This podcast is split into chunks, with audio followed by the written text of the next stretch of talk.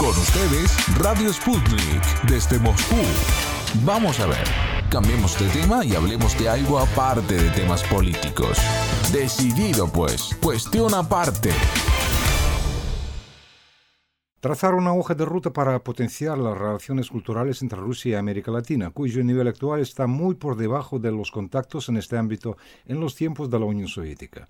Este fue el objetivo de una mesa redonda que acaba de celebrarse en Moscú, un evento de envergadura que reunió a representantes de ambas partes. Nuestro compañero Víctor Ternovsky amplía el tema. El encuentro se realizó en el Instituto de Latinoamérica de la Academia de Ciencias de Rusia, cuyo director, Dmitry Razumovsky, indicó a Octavo Mandamiento que este centro comenzó un proyecto conjunto con Rosotrudnichestvo, agencia que se dedica a la promoción de la influencia humanitaria rusa en el mundo, destinado a formular los mecanismos bien concretos que permitan un mayor despliegue de la cultura rusa en América Latina. Nuestro instituto este año inició un nuevo proyecto de investigaciones relacionados con formas de cooperación internacionales, o como se dice, soft power de Rusia en América Latina. Realizamos esta investigación, este proyecto conjunto con uh, la Agencia Rusa Trunchestva y nuestra principal tarea es formular los mecanismos concretos. Por primero, examinar, investigar, analizar la experiencia, no solo de Federación Rusa, sino también de los países latinoamericanos, así como promueven su cultura en uh, países extranjeros. Por ejemplo, hay un ejemplo muy exitoso de México, ¿sí? que organizó una serie de exhibiciones de Frida Kahlo en prácticamente todos los principales países del mundo, y en Rusia también, en Moscú, en el San Petersburgo. Fue muy bien percibido, fueron enormes colas en la entrada y fue un muy buen ejemplo, así como el país puede de manera muy actual, sí, muy interesante, internacional, promover su arte tradicional. ¿sí? y queremos que Rusia realice algo mismo, ¿sí? porque tenemos muchos como brands ¿sí? en nuestro arte nacional, ¿sí? por avantgardismo o arte del fin del siglo XIX y hay un enorme potencial de promoverlo en países latinoamericanos. ¿sí? Pero como en cualquier cosa en nuestra vida, todo enfrenta el problema cómo realizarlo, qué son los herramientas, qué son los instrumentos, cómo financiar todo esto. ¿sí? Y nuestra tarea es no solo buscar las posibilidades, sino también formular y ofrecer los mecanismos para nuestra embajada, para nuestra agencia Rosatrunista. ¿Y la presencia de una persona como Shvetkoy hoy del gobierno ruso se puede interpretar entonces como que hay interés, hay posibilidades de que realmente el gobierno ruso se ocupe seriamente de este tema? Mikhail Shvetkoy es el representante de administración del presidente, no el del gobierno, ahora, pero sí, Mikhail Shvetkoy es una persona con capacidad, sí, con capacidad de explicar a los élites rusos que esta tarea es realmente sumamente importante, ¿sí? Y porque podemos invitar cualquier mecanismo, cualquier forma, pero sin lo mismo sí no va a servir. Y la participación del señor Shvitkoy y su interés personal significa que y nos da esperanza sí que todas estas ideas realmente pueden ser realizadas. El interés de las autoridades rusas por acercar Rusia a Latinoamérica a través de la rica cultura nacional quedó plasmado en la presencia en el acto de Mikhail Shvitkoy, representante especial del presidente ruso para la cooperación cultural internacional, quien resaltó asimismo que hay una escasez de la cultura latinoamericana en Rusia.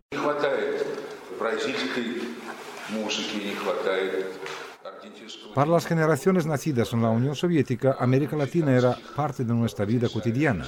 Estábamos acostumbrados a ver el cine argentino o brasileño, escuchar el samba o leer las obras de autores como Jorge Amado. Es lamentable que hoy no se llegue a esos niveles, pero sí hay posibilidades para solucionar esta situación.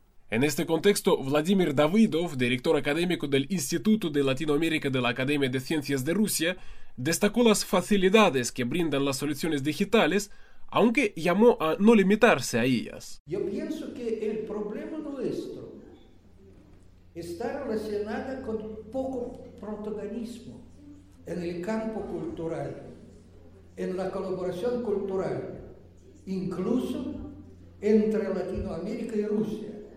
Para nosotros es difícil comparar lo que tenemos hoy día con lo que tiene la historia de relaciones de la Unión Soviética con Latinoamérica, en el campo literario, en el campo cinematográfico, en el campo de ballet, en el campo de música seria y folclórica. Tenemos que buscar los medios, las formas y nueva cultura. Porque, bueno, hemos terminado hace poco un gran estudio aquí sobre las prioridades de desarrollo sostenible. Y las frases finales en ese estudio dicen lo siguiente. La realización de los objetivos del desarrollo sostenible es imposible sin nueva cultura y sin nueva filosofía. Yo propongo llenar las relaciones en el campo humanístico, en el campo cultural, entre Rusia y Latinoamérica con nueva cultura, sea digital y no tanto, porque la cultura digital avanza, eso sin dudas, pero no termina con la parte emotiva de la cultura, con la parte moral, con la parte espiritual. Entre los protagonistas de la mesa redonda se encontraba Tatiana Yevgrafova, directora del Centro Cultural Iberoamericano de Moscú, un lugar de encuentro entre ambas culturas. Dentro de nuestras actividades podemos destacar pues, diferentes puntos. Primeramente, tratamos de organizar actividades dedicadas a los idiomas español y portugués para que la gente rusa aprenda español o portugués, para que la gente lo practique etcétera, etcétera. Por eso invitamos a academias de idiomas, profesores de español y de portugués, a los nativos, organizamos clubes de conversación, charlas. Pues otro punto es la promoción de la cultura, literatura e historia de cada país hispanohablante, de cada país de habla portuguesa. Por eso tratamos de hacer conferencias, encuentros con representantes de esos países, exposiciones, conciertos, espectáculos, toda clase de actividades para acceder al patrimonio cultural de Latinoamérica. Y es gratuito, la gente puede participar en formato presencial si vive en Moscú o conectarse a la transmisión directa y así también participar en el programa. En declaraciones a Sputnik, el embajador de Argentina en Moscú, Eduardo Zwain, enfatizó que una cooperación internacional fructífera requiere que los pueblos se conozcan mejor, donde el rol de la cultura es primordial. Argentinos y rusos, rusos y argentinos, estamos pasando un momento de mucho entusiasmo, de mucha alegría, porque hace una semana nuestros presidentes se encontraron, presidente Vladimir Putin con el presidente Fernández, en condiciones excepcionales, porque como todos sabemos, la pandemia ha limitado al máximo los encuentros presenciales entre mandatarios. Por eso estamos contentos, muy agradecidos con el presidente Putin por haber invitado al presidente Fernández. Tuvieron una larga conversación de más de tres horas, pasaron revista a la relación bilateral, a las posibilidades de cooperación, a cómo reimpulsar esta relación que entre Rusia y Argentina siempre ha sido muy buena. Pero hoy el desafío es cómo aprovechar este excelente momento que está pasando, este vínculo entre los países. Aspectos como ciencia y tecnología, que Rusia tiene mucho para ofrecer y para dar porque tiene un extraordinario desarrollo científico y tecnológico, pero aplicado a la producción, cómo incrementar el comercio bilateral, cómo también promover el desarrollo de la infraestructura. Rusia tiene un enorme desarrollo en infraestructura que puede también aportar a la Argentina. ¿Y por qué no salud? A través de la Sputnik, que yo creo, de la vacuna, que yo pienso que es el ejemplo que tenemos que imitar. Rusia en un primer momento, en el momento que más lo necesitaba la Argentina, nos proveyó la Sputnik. Hoy, bajo licencia rusa, respetando la propiedad intelectual rusa, se fabrica la vacuna en la Argentina. Ese es un ejemplo virtuoso de, por dónde tiene que ir la relación. En resumen, pasaron revista toda la relación bilateral, pusieron acento en la colaboración entre los dos países en ejes como ciencia y tecnología, producción, infraestructura y salud. Hoy le toca el gran trabajo a nuestros gobiernos de cómo bajar a tierra esa decisión que tomaron los mandatarios y cómo hacer crecer esta relación, nutrirla con proyectos concretos. La relación entre los pueblos es nutrir de proyectos concretos, pero como dije en mis palabras aquí, el principio y el fin de esa relación es la cultura. Es lo que acerca a los pueblos, lo que acerca a los gobiernos, lo que acerca a los países. Para desarrollar infraestructura, producción, salud, ciencia y tecnología, primero nos tenemos que conocer. Y ahí está el aporte de la cultura. Por eso estoy muy contento con esta iniciativa del Instituto Latinoamericano y lo felicito de verdad y además con la presencia del, doctor Mikhail Shukov. Muchas gracias por responder a esa pregunta y lo último, si me permite, porque usted ha respondido muy ampliamente y ha tocado tanto ese encuentro como también lo importante de lo cultural. Y ya pongo un punto, cuando hablamos sobre la cooperación Rusia-Argentina, aquí se trata de justamente lo bilateral, es decir, que Argentina tiene que ofrecer a nosotros y nosotros tenemos que ofrecer a Argentina. ¿Cómo ve usted este asunto? Sí, por supuesto, es un ida y vuelta. Como la Argentina, por ejemplo, ¿en qué puede colaborar? Y cooperar Argentina con Rusia en todo el desarrollo que tenemos de la biotecnología aplicada a la agricultura. Hoy Rusia está expandiendo la frontera agropecuaria, hoy Rusia está sembrando más, está exportando más commodities, alimentos y está fabricando alimentos para el propio pueblo ruso. Bueno, Argentina puede ayudar mucho en ese campo. Yuri Pavel Santa Cruz, embajador de la República de El Salvador ante el Kremlin, coincidió en la importancia de los intercambios culturales para las relaciones internacionales. El intercambio cultural entre nuestros países existe hasta cierto nivel.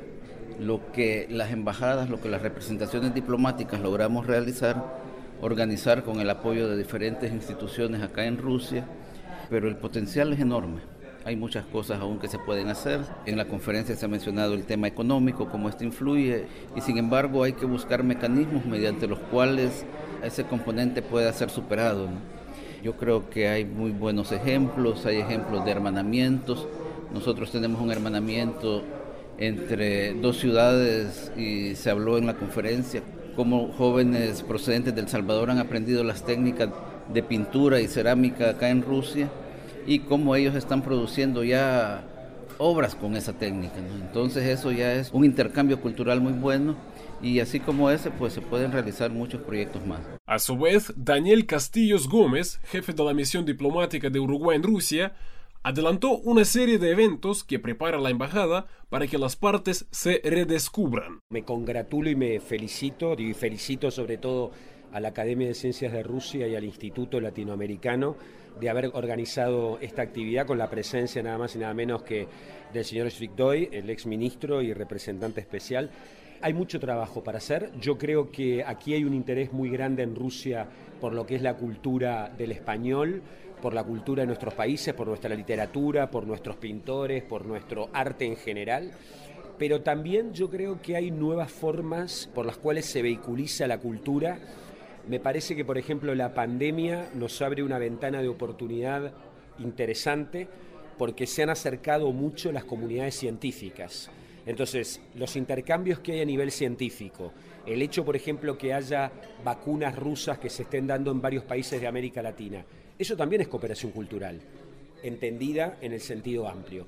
Nosotros, como un país pequeño que somos, estamos tratando de organizar dentro de nuestras posibilidades actividades de promoción que sean innovadoras, dirigidas al público ruso. Yo decía cuando hablé que nosotros tenemos una historia en común que nos une, una mutua admiración por la cultura de América Latina hacia Rusia y de Rusia hacia América Latina, y lo que tenemos que hacer es redescubrirnos, o sea, tratar de unir esfuerzos, los países latinoamericanos aquí en Moscú, para organizar actividades en conjunto y colaborar a que se vuelva a conocer, como se conocía hace 40 o 50 años, la cultura de nuestros países. Este es un año especial para Uruguay y Rusia porque festejamos o celebramos los 165 años del establecimiento de relaciones diplomáticas. Entonces nuestra intención desde la embajada es tratar de, aprovechando este marco, tratar de organizar actividades que permitan un conocimiento y una difusión mayor de la cultura uruguaya, a través de nuestras letras, a través de nuestros pintores, a través de nuestro cine. Hay un muy buen cine uruguayo. La literatura uruguaya es realmente reconocida, pero voy a mencionarle un ejemplo. Las dos últimas premios Cervantes mujeres han sido dos célebres escritoras uruguayas. Ida Vitale y Cristina Peri Rossi. Así que yo creo que tenemos mucho para trabajar y mucho para difundir y cuento con el apoyo de nuestros amigos de Rusia para lograrlo. Así que bueno, tenemos mucha expectativa.